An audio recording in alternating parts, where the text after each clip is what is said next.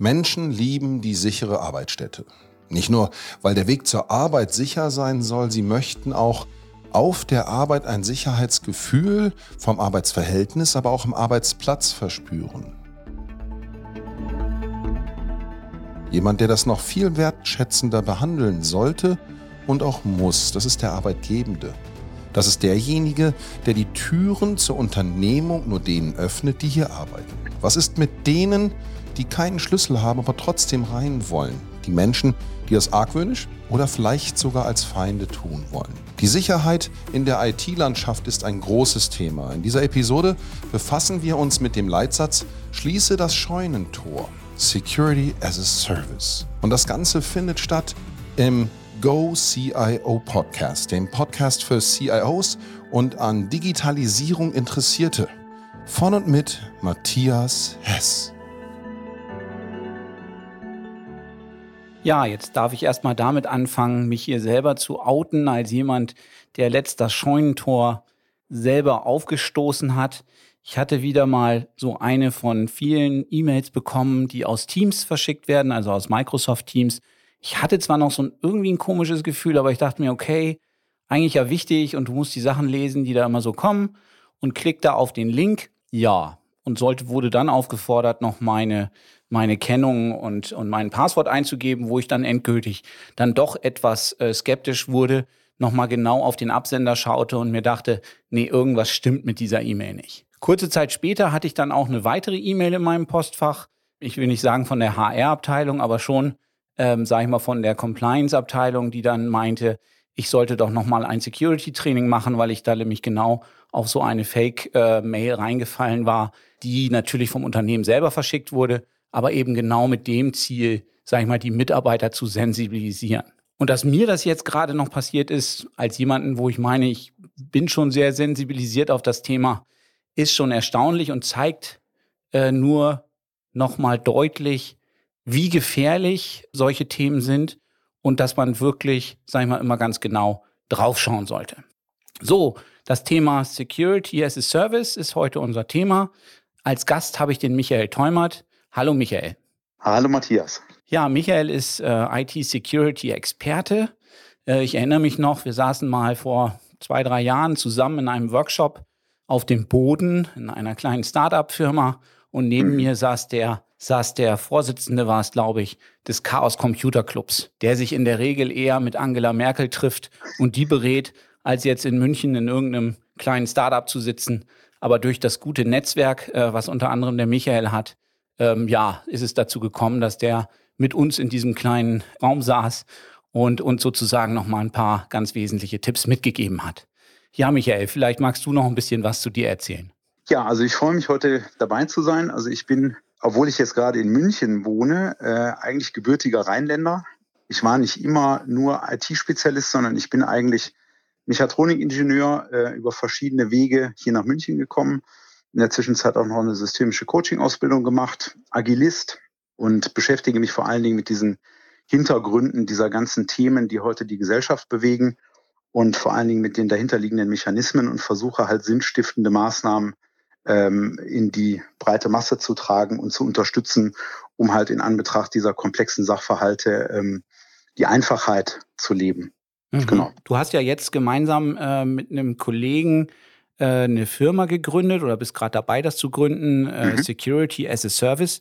Erzähl uns doch mal ein bisschen was, was dahinter steckt.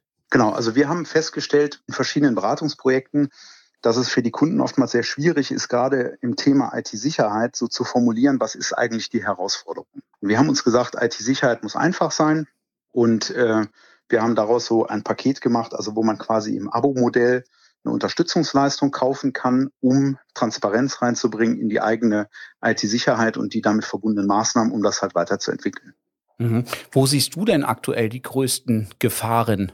Wo ist das größte Scheunentor geöffnet und was müsste man tun, um das zu schließen? Also eines der größten Einfallstore für Schad, für Schadcode ist heutzutage nach wie vor die E-Mail. Und wie du gerade vorhin schon selber gesagt hast, also bist ja selber äh, auf so eine Phishing-E-Mail reingefallen. Da ist es, da hilft einfach nur, also die eigene persönliche Firewall sozusagen das Bauchgefühl zu trainieren und ähm, vielleicht zu, durch äh, fingierte Phishing E-Mail-Kampagnen äh, einfach zu gucken, wie reagiert die Organisation und ihnen die Möglichkeit zu geben, also das auch entsprechend weiterzuentwickeln, mhm. das eigene Gefühl. Ja, ich habe letzt von einer äh, Mitarbeiterin gehört, die hatte äh, privat eine E-Mail bekommen, hat dann das massive Gefühl gehabt, dass sie hatte das Bauchgefühl, hey, da stimmt irgendwas nicht mit, hat mhm. das dann feinsäuberlich an ihre Geschäfts-E-Mail weitergeleitet, weil sie davon ausgegangen ist, Mensch, die werden es schon rausfiltern. Ähm, mhm. Ja, war dann nicht der Fall. Ähm, das ist ja schon, also das schreit ja schon fast zum Himmel, oder? Das ist leider keine Seltenheit. Also oftmals geht man davon aus, man hat zu Hause irgendwie etwas und ist sich nicht so sicher. Und dann wird das halt an die E-Mail-Adresse der, der Firma weitergeleitet und man denkt dann, naja gut, die werden sich da schon entsprechend geschützt haben. Und ich glaube, auch da ist es einfach wichtig, äh, Transparenz zu schaffen, ähm, was passiert und vielleicht auch die Wege zu ebnen, äh, dass man intern bei der Firma einen Ansprechpartner hat, an den man sich wenden kann, um sowas halt im Vorfeld zu besprechen, bevor man wirklich eine E-Mail weiterleitet und damit vielleicht Infrastruktur einer ganzen Firma kompromittiert. Ja. Was sind denn aus deiner Sicht noch die weiteren Scheunentore, die hier, sag ich mal, sperrangelweit teilweise offen stehen?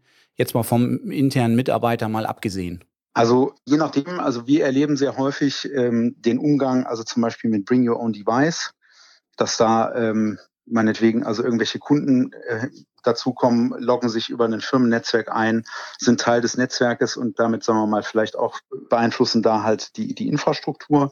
Das Thema Backup äh, ist ein ganz großes Problem oder eine ganz große Herausforderung, weil ähm, nicht zuletzt durch Emotet haben wir halt gelernt, wie schnell man sowas sich eingefangen hat. Und dann ist halt immer die Frage, wie schnell stehe ich wieder mit meiner IT-Infrastruktur auf laufenden Beinen. Das heißt also Backup, Updates und grundsätzlich, äh, wie gehe ich eigentlich mit anderen Einfallstoren um. Das sehe ich so als mit die größten Baustellen, mit denen man sich auseinandersetzen sollte. Mhm. Jetzt gibt's ja einmal die, sage ich mal, die, die Viren und, und ähm, diese Sachen, die, die als das Unternehmen gefährden.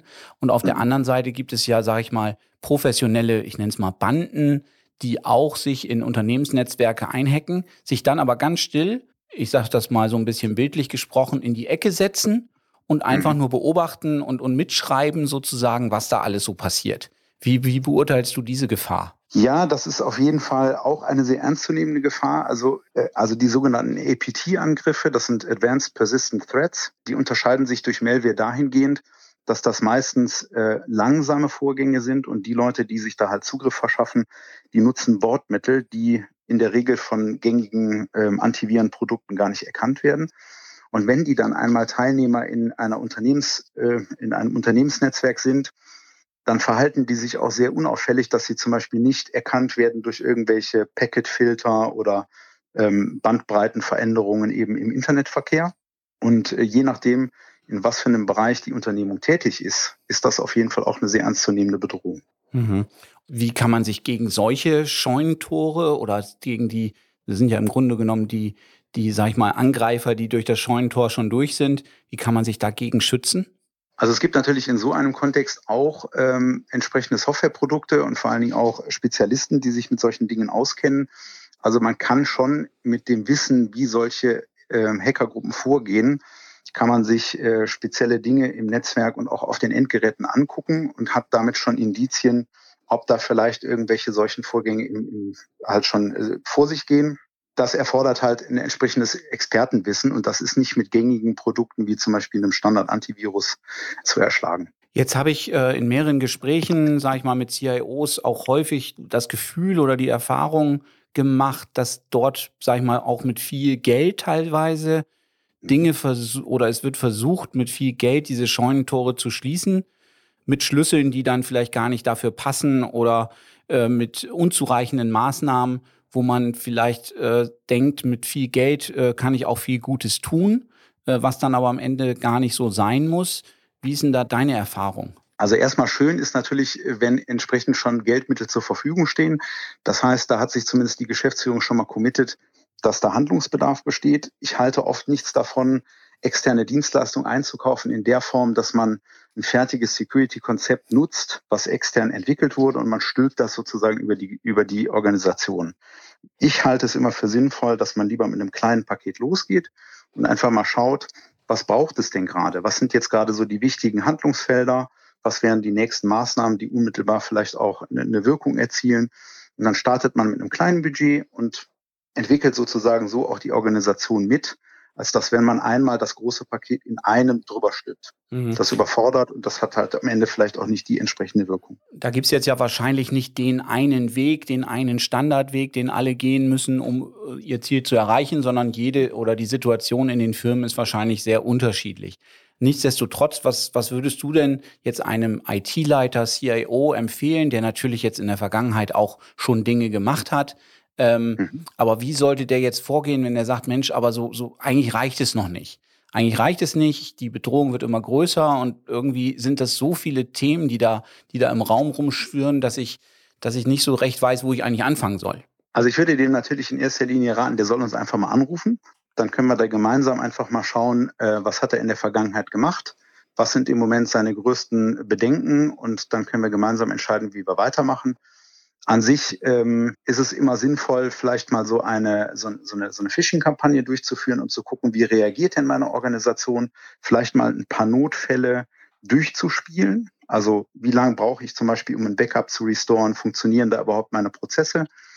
Und sich halt so ein Bild zu machen, inwieweit eigentlich das, was im Moment schon als Regelwerk besteht, überhaupt richtig funktioniert. Und dann entscheidet man im nächsten Schritt, okay, was könnte man jetzt tun, um das besser zu machen. Mhm. Also du sagst tatsächlich auch erstmal das zu überprüfen, was ich schon an Maßnahmen habe. Zum Beispiel, mhm. was ich gut nachvollziehen kann, habe ich auch schon erlebt, dass man dann Backups einspielen wollte und das hat gar nicht funktioniert, weil irgendwas mhm. falsch gemacht wurde. Man hat es aber ja nie gebraucht. Und, genau. und deswegen hat man es auch nie, sag ich mal, getestet oder zumindest äh, lange Zeit nicht mehr getestet. Äh, sprich, ähm, wenn ich dich jetzt richtig verstanden habe, erstmal das überprüfen, was ich, was ich sowieso schon an Maßnahmen umgesetzt habe, ob die auch wirklich die Wirkung erzielen, äh, die ich mir mal gewünscht habe, die ich erzielen wollte. Richtig. Also ich bin auf jeden Fall immer ein Freund davon, erstmal wertzuschätzen, was da ist. Oftmals sind das schon sehr viele Dinge, die gut funktionieren und vielleicht noch ein kleines bisschen Feinschliff brauchen. Ähm, ich bin kein Freund davon, einfach jetzt zu sagen, wir schmeißen das alles über die, über die Wupper und nehmen uns ein komplett neues System und fangen wieder von vorne an, weil da holt man sich dann auch wieder neue Probleme mit ins Boot. Mhm. Jetzt habe ich heute Morgen gerade eine Studie gelesen, ähm, die hat, äh, sag ich mal, den internen Mitarbeiter mal als oberste Bedrohung gesehen. Okay, das Thema hatten wir schon. Da mhm. tauchte aber als äh, zweiter, zweite Bedrohungslage waren dann eben externe äh, Partnerfirmen, die, über die man dann entsprechend ähm, die Scheunentore sozusagen aufmacht. Okay, verstehe ich auch noch. Und dritter äh, Punkt war der CEO, also wirklich die Person des CEOs, der hier mhm. anscheinend ein großes IT-Security-Risiko darstellt. Kannst du das nachvollziehen? Ja, also gerade diese exponierten Funktionen einer Organisation haben natürlich einen außergewöhnlichen Schutzbedarf. Was würde ich machen, wenn ich jetzt jemand wäre, der Interesse daran hätte, eine, eine Firma zu kompromittieren? Und ich würde jetzt sehen, okay, ich kenne den CEO, äh, ich weiß, wo der wohnt, ich gucke mir einfach mal das Umfeld von dieser Person an. Und ähm, deswegen ist es auch ganz wichtig, dass man gerade diese exponierten Funktionen nochmal ganz bewusst separat betrachtet und überlegt, jetzt vielleicht auch unter dem Hintergrund mit Homeoffice, Mobile Office, was kann man vielleicht da noch zusätzlich an Absicherungsmaßnahmen machen, weil das halt Leute sind, die oftmals auf ihrem Rechner natürlich auch sensitive Daten mal eben schnell mitnehmen, weil sie zu irgendeinem Vorstandstermin müssen. Und ähm, ja, die sind halt nochmal auf eine ganz andere Art und Weise gefährdet. Mhm. Aber wie kann man sich das vorstellen? Du hast ja eben schon angedeutet, wenn, wenn du jetzt so ein Angreifer wärst, wie, wie, wie gehen die denn vor? Wo, wo, wo finden die denn diese Schwachstellen als Beispiel? Also zum einen wird natürlich äh, erstmal in sozialen Medien geguckt, also was kann ich über diese Person herausfinden. Dann kann ich vielleicht gucken, mit wem stehen diese Personen in Kontakt. Also vielleicht, wer ist denn äh, der Rechtsberater, vielleicht irgendwas aus dem äh, aus dem Krankenbereich und ich versuche diese Leute zu kompromittieren, um eine Erpressungsgrundlage zu haben.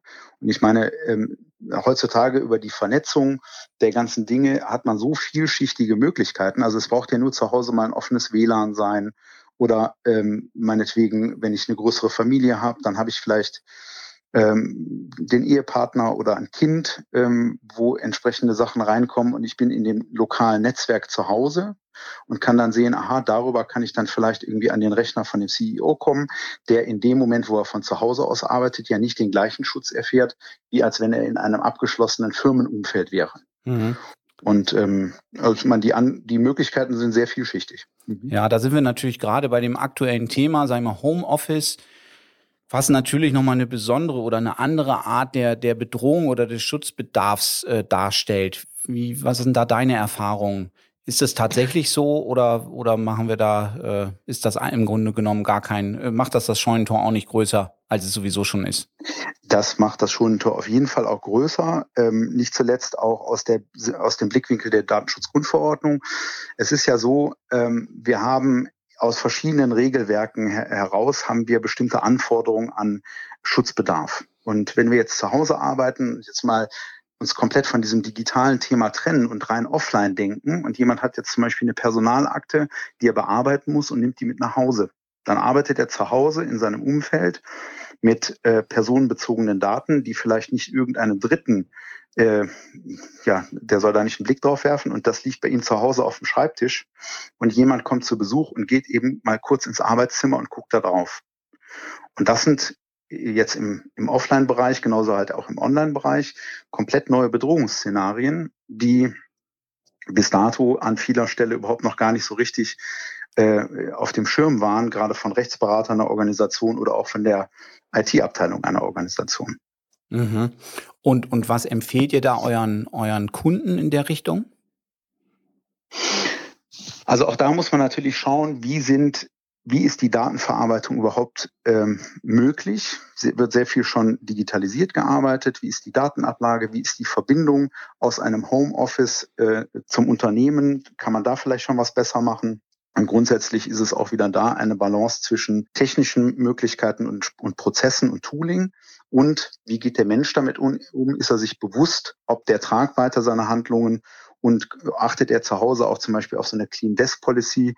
Dass wenn er eben vielleicht auch Papierdokumente äh, mitgenommen hat, dass er die halt wegschließt, wenn er mit seiner Arbeit zu Hause fertig ist. Hm. Hast du denn das Gefühl, dass jetzt, ich sag mal so, im letzten Jahr viele vielleicht etwas überhastet die Leute dann ins Homeoffice geschickt haben, wo man vielleicht, sage sag ich mal, vielleicht ein Auge oder zwei Augen zugedrückt hat, beziehungsweise um wieder auf unser Scheunentor zu kommen, vielleicht das eine oder andere Scheunentor wieder ein Stück weit geöffnet hat, um eben dieser Situation gerecht zu werden dass das jetzt sozusagen jetzt langsam wieder aufgeholt wird, dass man jetzt sagt, okay, jetzt, jetzt, jetzt, jetzt haben wir wieder, es ist ein bisschen Zeit ins Land gegangen, aber wir müssen diese mhm. Scheunentore wieder zumachen, die wir äh, aus der Notsituation sozusagen letztes Jahr aufmachen mussten? Das ist richtig. Also es war für viele Unternehmen war es eine große Herausforderung. Die haben am Anfang gar nicht so schnell reagieren können und auch manche Sachen gar nicht so schnell erkannt. Äh, manche haben dann auch ein bisschen übers Ziel hinaus korrigiert und haben dann zum Beispiel in den Arbeitsverträgen nachgeschoben, dass nicht äh, zu Hause an personenbezogene Daten gearbeitet werden darf, was zum Beispiel ganze HR-Abteilungen im Grunde arbeitsunfähig gemacht hat. Und äh, so langsam ziehen die Dinge nach. Und ich sag mal, heute ist es auf jeden Fall ein besseres Sicherheitsniveau im Mittel, als das es halt vor sechs Monaten war. Mhm. Okay, und ähm, wie siehst du da so die Entwicklung? Glaubst du, sag ich mal, wenn jetzt, dass diese Homeoffice Thematik generell jetzt im größten, zum größten Teil schon gefixt ist? Oder siehst du da noch weiterhin noch Aufholbedarf? Also ich sehe gerade im äh, KMU-Bereich auf jeden Fall noch Nachholbedarf. Ähm, also es ist noch nicht so, dass wirklich alles sicher und gut funktioniert.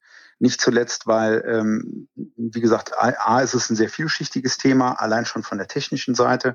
Und B ist es natürlich auch nochmal ein zusätzliches Thema für die Menschen selbst die halt auch ent entsprechend weiterentwickelt werden müssen, dass sie halt sich bewusst sind über die Sachverhalte und sozusagen den Impact durch ihre eigene Art, wie sie mit den Dingen umgehen. Um nochmal auf den CEO zurückzukommen, hast du das Gefühl, dass an der Firmenspitze schon eine Sensibilität da ist für das Thema? Oder ist es tatsächlich so, dass da noch viele CEOs sitzen, die, die das noch gar nicht, äh, sag ich mal, realisiert haben, dass das eigentlich mittlerweile wahrscheinlich für viele Firmen die größte Bedrohung ist, die sie überhaupt haben. Ähm, denen hilft kein, kein Zaun um die, um die Firma rum, ich sag mal, und mhm. auch keine äh, Schutzhunde und, und äh, Security, die da patrouilliert, sondern dass die Riesengefahr eigentlich ganz woanders liegt? Also ich habe die Wahrnehmung, dass ein Großteil sich dieser, dieser Gefahren schon bewusst ist. Es gibt aber auch große Ausnahmen. Und ähm, wir sehen das alleine so in dem, ähm, in dem Kontext der Investitionsbereitschaft. Also in der Geschäftsführung versuchen wir natürlich immer ein Bewusstsein zu erzeugen, dass sie Handlungsfähigkeit im Ernstfall sicherstellen müssen und deswegen in, die Security investieren.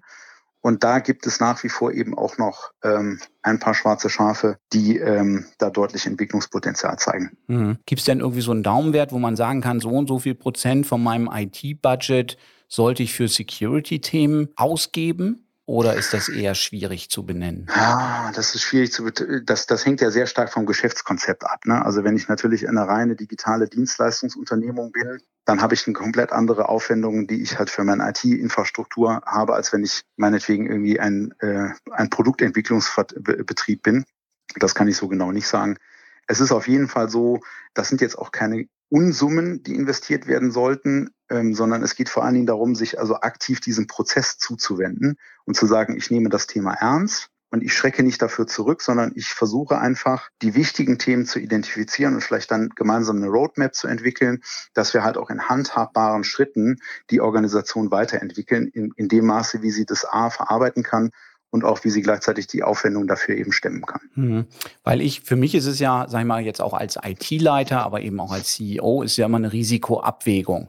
Ne? Richtig. Ich kann ja nicht genau sagen, das kostet mich jetzt irgendwie 500.000 Euro oder 5 Prozent von meinem IT-Budget, sondern es ist immer eine Frage, wenn ich das Geld investiere, dann habe ich eine Sicherheit dazu gewonnen. Die hundertprozentige Sicherheit wird es wahrscheinlich auch in dem Umfeld nicht geben, beziehungsweise wird irgendwann, sag ich mal, das Mehr an Sicherheit wahrscheinlich überproportional viel Geld kosten dass ich irgendwo ja immer einen Kompromiss finden muss äh, in, dem, in dem Zusammenhang. Und von daher ist eigentlich diese Vorgehensweise, wie ich es jetzt von euch verstanden habe, glaube ich, ganz gut, dass man sich der Sache eher in kleinen Schritten nähert, als jetzt ein Riesenkonzept, sage ich mal, zu machen, äh, was vielleicht sehr viel Geld kostet und was dann vielleicht auch übers Ziel äh, deutlich hinaus äh, geht, beziehungsweise eben auch mehr kostet, als es eigentlich kosten müsste. Ne? Ich glaube, vielleicht als Ergänzung noch, was also unseren Service ausmacht. Wir haben halt gesagt, Ganz oft erlebe ich das also in Beratungsprojekten, da wird erstmal sehr lange gefeilscht, bis man also ein Volumen von Beratungen festgezurrt hat, sowohl inhaltlich wie auch monetär. Und wir haben halt gesagt, naja, lass uns doch direkt in die Umsetzung gehen und wir gucken einfach, was ist bei dir und sind sofort im operativen Tun. Und wenn es dir nicht gefällt, dann kannst du es halt nach einem Monat einfach kündigen. Und äh, wenn du das Gefühl hast, okay, oder wenn wir gemeinsam feststellen, es braucht einfach mehr, äh, dann stocken wir halt auf und machen halt äh, für den Moment, wo wir mehr Investitionen brauchen, äh, bohren wir sozusagen den Service auf und fahren ihn danach wieder runter. Und ich denke, das ist, äh, also wir haben es ja adaptiert auf Basis unserer Erfahrungen. Mhm. Kommen wir vielleicht mal auf so ein Thema der Organisation zu sprechen. Wie organisiere mhm. ich in meinem Unternehmen IT-Sicherheit? Da gibt es ja auch neue Rollen oder Rollen, die sich, sagen wir, mit dem, mit dem Thema äh, beschäftigen. Äh, IT-Security Officer, die den, sagen wir mal, die ja zentral sozusagen diese Aufgabe haben, ähm, das Thema, sich um das Thema IT-Security zu kümmern. Ähm, mhm. Äh, Habe ich jetzt schon das ein oder andere Mal erlebt, auch, äh, sage ich mhm. mal, mit einem ganzen Team dahinter mittlerweile, die auch im mittelständischen Bereich ähm, dann schon mit zwei, drei, vier, fünf Leuten äh, unterwegs sind und häufig auch noch einen Dienstleister hinten dran haben, ähm, der, sage ich mal, wirklich 7 by 24, ähm, mhm. sage ich mal, die, dieses Monitoring überwacht und so weiter und so fort. Wie, wie beurteilst du dieses, dieses, wie würdest du das organisieren? Würdest du sagen, ja, das ist, das ist eine, die richtige Art und Weise? Oder erlebst du, dass das häufig Leute sind, die zum Beispiel überlastet sind, die gar nicht die, die Fähigkeit haben oder noch nicht dass, dass, äh, die Skills haben, um dieser Rolle überhaupt gerecht zu werden? Also auch da haben wir sehr unterschiedliche Wahrnehmungen. Also zum einen habe ich manchmal sehr gute Leute, die aber ähm, nicht das notwendige Werkzeug haben, um die Leistung auch in der gesamten Unternehmung äh, überhaupt äh, anwenden können, zu können. Das ist die eine Sache. Die zweite Sache ist oft, dass gar keine richtige Verbindung ist zwischen dieser IT-Security-Abteilung und den Mitarbeitern selbst. Also wenn ich mal alleine an das Thema der Notfallversorgung wenn jemand also einen medizinischen Notfall hat, wenn ich daran denke, dann haben wir in jeder Firma irgendwo Verbandskästen hängen mit so einem kleinen Hinweisschild, wo halt draufsteht, an wen man sich wenden muss. Ich habe in sehr viel, also in sehr wenigen äh, Unternehmungen habe ich entsprechende Hinweisschilder gesehen. Also was muss ich denn machen, wenn ich das Gefühl habe, wie läuft gerade IT-mäßig was aus dem Ruder? Und selbst wenn man sich da halt mal umhört, bei ganz vielen ist da einfach keine Transparenz. Und ich glaube, das ist das Wichtigste, dass man zum einen natürlich äh, schaut, also was ist eigentlich zu tun? Man muss eine schlagkräftige Truppe aufstellen, also die sich um die Bedürfnisse der Organisation kümmert und da halt auch äh, entsprechend ähm, unterstützt. Und gleichzeitig muss eben in der Mannschaft, also das heißt in der gesamten Belegschaft der Unternehmung, soweit Transparenz herrschen, an wen wende ich mich denn, wenn ich so eine Frage habe oder wenn ich das Gefühl habe, bei mir an meinem Rechner sind Dinge, die waren, die sind anders als die Wochen zuvor. Das ist eigentlich, finde ich, das die größte Herausforderung. Mhm, also auch so ein bisschen Marketing zu machen für, mhm. für die Security-Abteilung, aber und ich glaube auch, dass die, so habe ich es zumindest erlebt, die wirken manchmal so ein bisschen aus dem Elfenbeinturm heraus, so ein bisschen unnahbar, ähm, mhm. eben auch weit weg vom Business oder weiter weg. Ähm, Im Grunde genommen, was gar nicht unbedingt deren Schuld sein muss, was vielleicht auch ganz normal ist, wenn, wenn solche Rollen und, und Funktionen neu eingeführt werden. Was ich mir vorstelle, ist, dass man die, die viel stärker mit reinnimmt in, in neue Architekturen, wenn genau. ich eine neue Software implementieren will, was, dass man gleich diesen Security-Blick mit Datenschutz und allem Pipapo von möglichst von Anfang an äh, auf das Thema setzt und nicht irgendwie danach feststellt, oh Mist, äh, jetzt haben wir hier irgendwas, irgendwas vergessen, müssen nachtarieren oder, oder haben sogar irgendwas eingeführt, was, was so gar nicht mehr einfach den, den Richtlinien vielleicht anzupassen ist. Genau, also direkt von vornherein eine aktive Einbindung aller relevanten Stellen.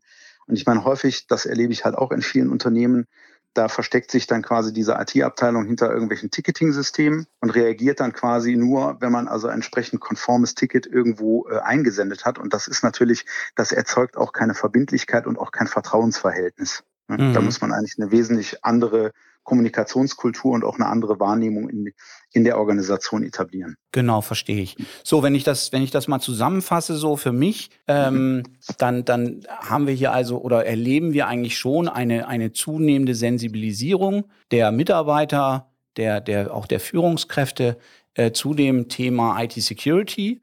Nichtsdestotrotz, äh, sage ich mal, ich glaube, unser, unser Titel, den wir hier gewählt haben, der passt nach wie vor ganz gut. Also es gibt immer noch Scheunentore, die weit offen stehen, die nicht richtig abgeschlossen sind, was sich auch eher noch verstärkt hat durch ähm, die ganzen Homeoffice-Aktivitäten. Nichtsdestotrotz äh, gehen wir da, glaube ich, auch in Deutschland einen guten Weg immer weiter. Und wenn ich deinen Rat so berücksichtige, dass man sagt, okay, passt auf, lass uns da in kleinen Schritten rangehen, lass uns das, sag ich mal, einfach machen und nicht gleich mit dem, ähm, sag ich mal, eine riesenkomplexe Lösung versuchen zu finden, sondern lass uns einfach die Komponenten, die schon da sind, zu überprüfen. Funktionieren die so, wie wir uns das gedacht haben, was nicht unbedingt selbstverständlich ist. Und darauf aufsetzend dann, sage ich mal, weitere kleine Schritte zu gehen. Immer so weit, wie es, äh, sage ich mal, das Sicherheitsbedürfnis, was durchaus unterschiedlich sein kann von Firma zu Firma, ähm, um dieses Sicherheitsbedürfnis eben zu erfüllen. Mhm. Ja, Michael, dann würde ich sagen, vielen Dank. Das war extrem spannend, wieder mit dir zu sprechen. Ich wünsche euch alles Gute erstmal. Ich hoffe, wir sind mal wieder im Podcast zusammen. Mhm. Und ja, schönen Dank und bis demnächst. Ja, danke gleichfalls. Und äh, dann sage ich auf bald. Schließe deine Scheunentore mit Security as a Service und fang kleinteilig an. Nimm die Aufgabe in die Hand und geh Step by Step vor. Oft hilft das Bauchgefühl, haben wir gelernt, es einfach anzugehen und nimm die Menschen mit, damit sie an dem Prozess des Schlüsselfindens, der Schlüsselvergabe und der richtigen Anbringung der nötigen Schlösser für diese Scheunentore beteiligt sind. Das war die nächste Folge in dem Go CIO Podcast, der Podcast für den CIO und alle Digitalisierungsinteressierte von und mit Matthias Hess. Bleiben Sie uns treu, die nächsten Episoden sind geplant und wir sind gespannt, welches Thema Sie hier entdecken. Bis zum nächsten Mal.